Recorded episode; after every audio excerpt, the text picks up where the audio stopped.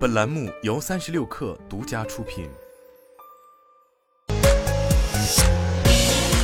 网罗新商业领域全天最热消息，欢迎收听快讯不联播，我是金盛。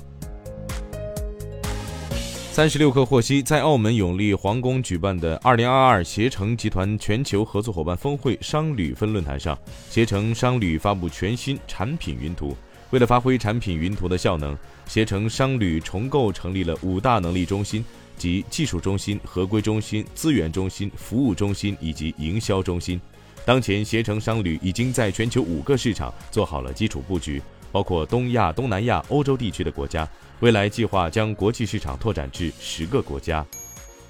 随着全国多地优化调整疫情政策，机票价格迎来变动。同程旅行数据显示，过去一周机票平均价格周环比上涨百分之三十，达到七百五十元含税。比今年国庆黄金周平均价格上涨约百分之十六，其中十二月三号单日人均机票价格九百二十二元含税，达到十月以来机票平均价格峰值。热门航线来看，过去一周国内航线预订排名靠前航段主要有杭州到贵阳、上海到昆明、深圳到上海、杭州到昆明、上海到深圳以及成都到杭州等。阿里巴巴国际站发布二零二二年度十大商品，包括电热毯、家用太阳能、激光切割机械、充电桩、世界杯周边、露营帐篷等。行业分析认为，在全球贸易新形势下，该榜单反映了民营中小企业出口商品的景气度，展现了中国经济与全球联系的紧密度，也在一定程度指示着海外消费新趋势，凸显中国产业链快速匹配海外市场需求的响应能力。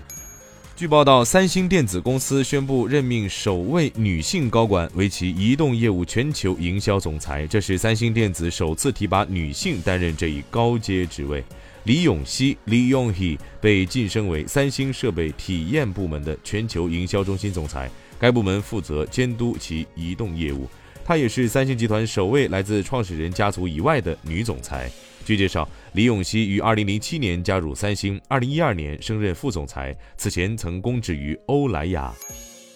据新西兰先驱报报道，新西兰将出台新法律。根据新法律，科技巨头谷歌和 Meta 在自己的平台上分享新西兰媒体报道的本地新闻内容时需要付费，预计约三千万至五千万美元将流向新西兰媒体。Meta 的全球政策主管陈凯文对该法律表示反对。他认为，互联网平台在为这些本地媒体提供免费营销，这样的做法会降低媒体的可信度，并使传统媒体向数字模式过渡变得更加困难。比亚迪日本分公司今天表示，将于明年年初开始在该国销售首批纯电动汽车。比亚迪表示，将于二零二三年一月三十一号起在日本推出电动 SUV 车型 ATTO 三。该款车型续航里程为四百八十五公里，售价四百四十万日元，约合人民币二十三点零五万元。比亚迪表示，该公司日本分公司计划在二零二三年底前再推出两款车型，并在二零二五年底前拥有一百多家经销商。